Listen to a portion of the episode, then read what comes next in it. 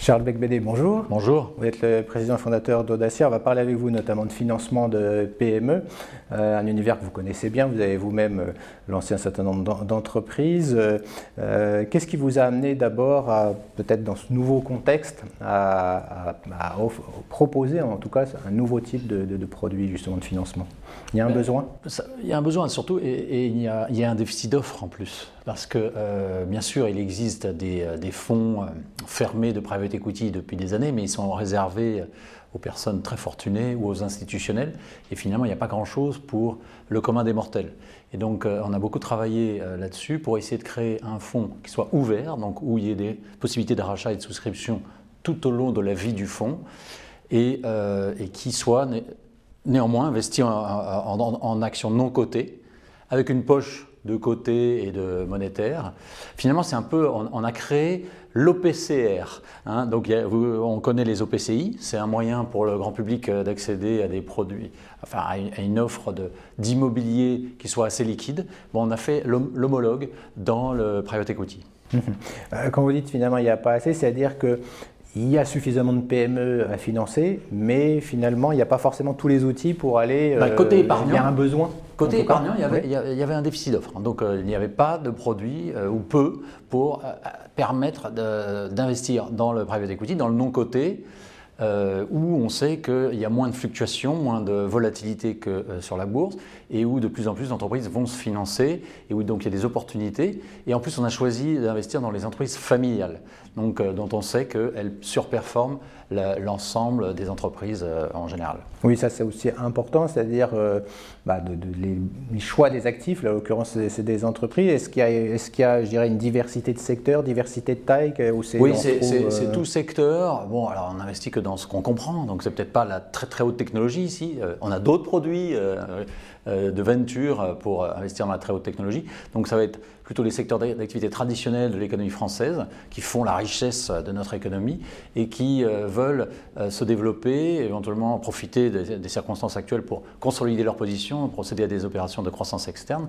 Et, et donc en plus c'est le moment quelque part de, rentrer dans leur capital. Euh, et ces entreprises qui sont des pépites sont prêtes à ouvrir leur capital parce que euh, eh bien, l'endettement a augmenté avec euh, la mise en place des PGE.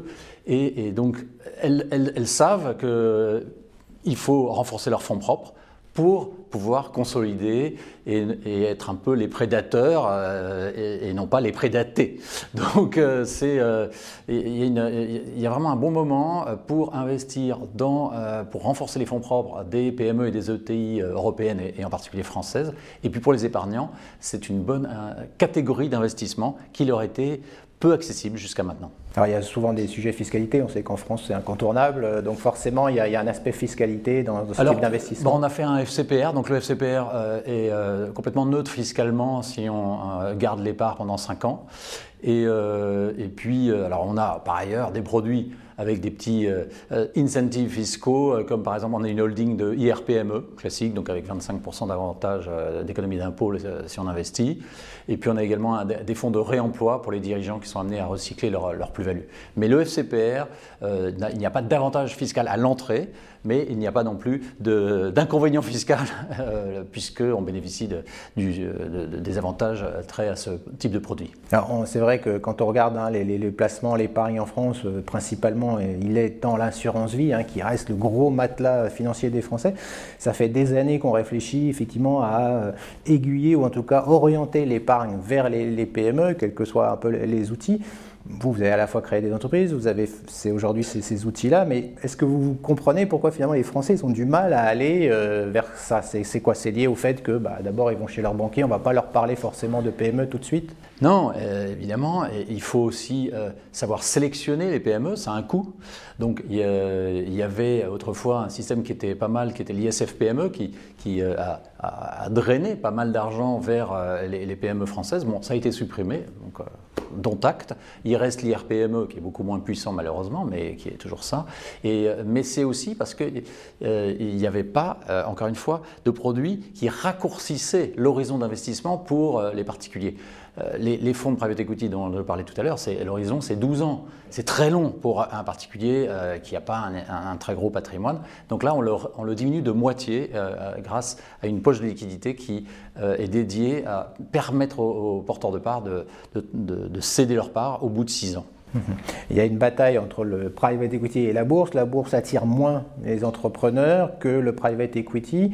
Euh, alors il y avait un interlocuteur passionné de la bourse qui, euh, disait bah, finalement en bourse au moins vous avez de la liquidité. Avec le private equity c'est pas forcément évident. Euh, comment vous voyez les choses? Non mais je pense que ces deux outils sont complémentaires. moi j'ai fait trois introductions en bourse, donc quatre même.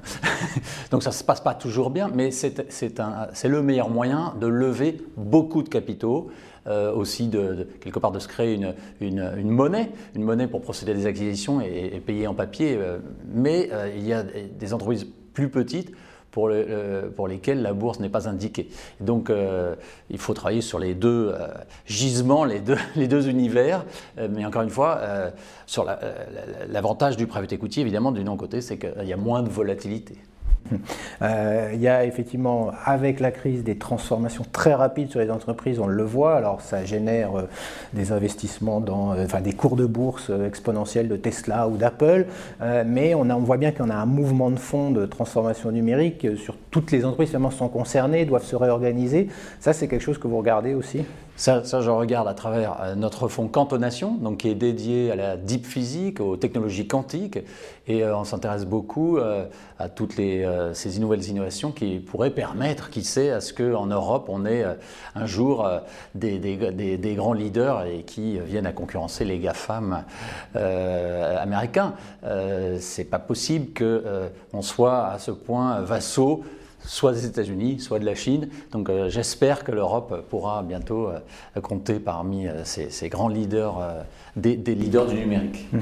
Est-ce que bah, justement vous avez identifié ce qui bloque aujourd'hui? Parce qu'on voit des initiatives tout à fait récentes entre un OVH par exemple dans le cloud et, et T-System, l'allemand. Donc c'est un début, mais on est en 2020, ça aurait pu avoir lieu avant. On sent qu'il y a toujours des blocages. C'est quoi? C'est parce que chacun veut rester un petit peu, ce qui n'est pas le cas bien sûr des États-Unis, parce que c'est un pays, mais en Europe, on reste avec nos entreprises nationales. On a plus de mal à concevoir. On a fait Airbus quand même, mais on prend toujours cet exemple-là d'ailleurs. C'est vrai, il y, a des, réticences euh, nationales. Peut-être les Allemands euh, ben, préfèrent euh, mettre leurs données au sein d'une entreprise de cloud allemande ou chez Amazon plutôt que d'essayer de, recréer un ensemble, euh, une entreprise franco-allemande.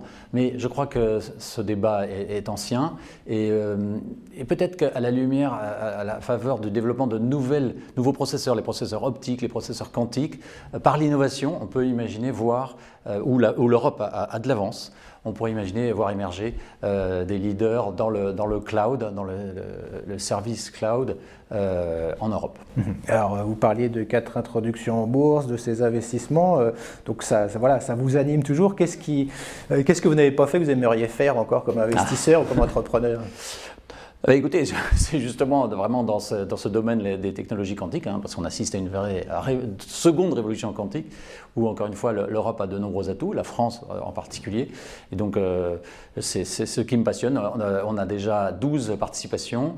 On en a co-créé quatre parmi ces douze-là, euh, donc euh, je, les, je les suis comme euh, le lait sur le feu et, je, pense que certaines pourraient être, faire rapidement des séries A et, aller au-delà. Donc ça c'est un fonds professionnel que nous avons construit qui s'appelle Cantonation encore une fois et, qui est accessible pour la clientèle professionnelle. Voilà, donc reste sur les technologies, en tout cas sur les produits. C'est les, les, technologies de deep physique, les technologies quantiques donc euh, où, euh, encore une fois, l'Europe a pas mal d'atouts, ainsi que la France.